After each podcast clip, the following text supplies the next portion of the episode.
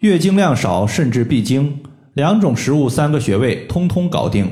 大家好，欢迎收听艾灸治病一百零八招，我是冯明宇。今天呢，我看到微信群里面有一位朋友留言，他说：“冯明宇老师，我自从生完二胎之后，月经量是越来越少，最近两三个月干脆没有了。我才三十五岁不到，远远不到更年期，请问怎么做可以让月经重新来呢？”我们要注意一下。女性的更年期，它之所以会出现月经的消失，可以理解为女性脏器功能的衰退，或者说卵巢的衰老。如果还没有到达五十岁左右，但是月经逐渐减少甚至没有了，我们就要考虑一下，是不是身体过于虚弱，导致脏器、卵巢的功能提前衰老，从而引发了月经量少的情况。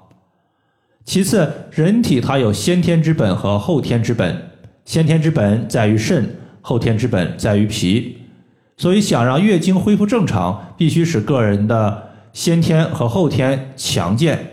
如何滋补人体的先天之肾和后天之脾？接下来我们详细的说一说。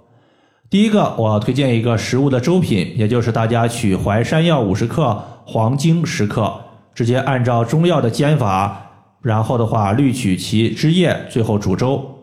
一般的话，比如说我们加一升的水。煮的时候，煮剩一半的时候，把它的液体取出来，然后的话用这个液体直接煮粥。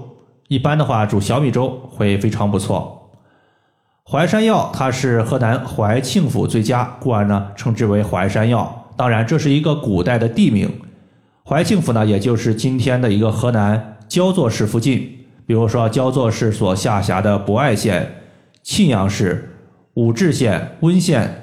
他们所产出的一个淮山药，整体呢都是比较不错的。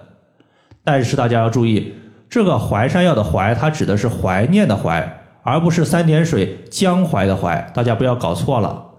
江淮的淮，它所产出的淮山药，它比较粗，比较便宜，但是整体效果略差，它是当食物吃的。而竖心旁一个不字的淮山药，我们也叫做铁棍山药。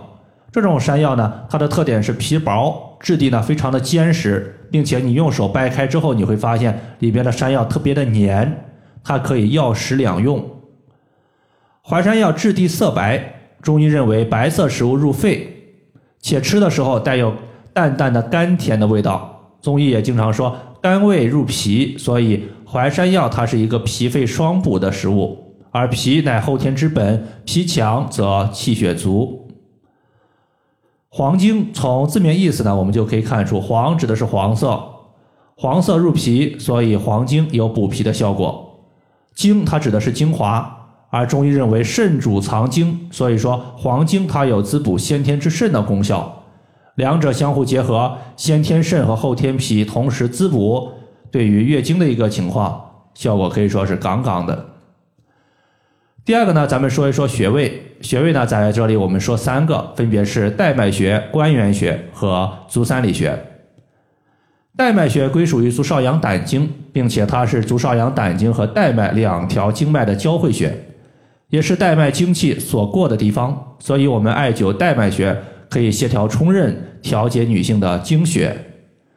带脉穴所在的位置就是从我们腋下中线引一条线是往下走的，然后的话肚脐引一条横线，这两条线相交的位置就是带脉穴的所在。